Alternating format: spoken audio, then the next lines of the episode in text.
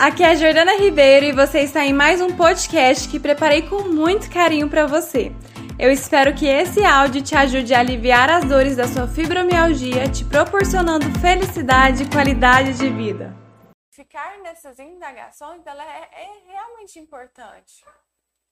E aí tem dois pontos que, que você pode ir, né? Você pode ir para um extremo de que minha vida acabou, eu não sirvo mais para nada, agora eu sou só dor. Ou peraí, precisou de eu adoecer para eu entender que eu não estou vivendo. Para eu entender que eu preciso olhar para minha vida de uma forma mais amorosa, de uma forma com mais qualidade.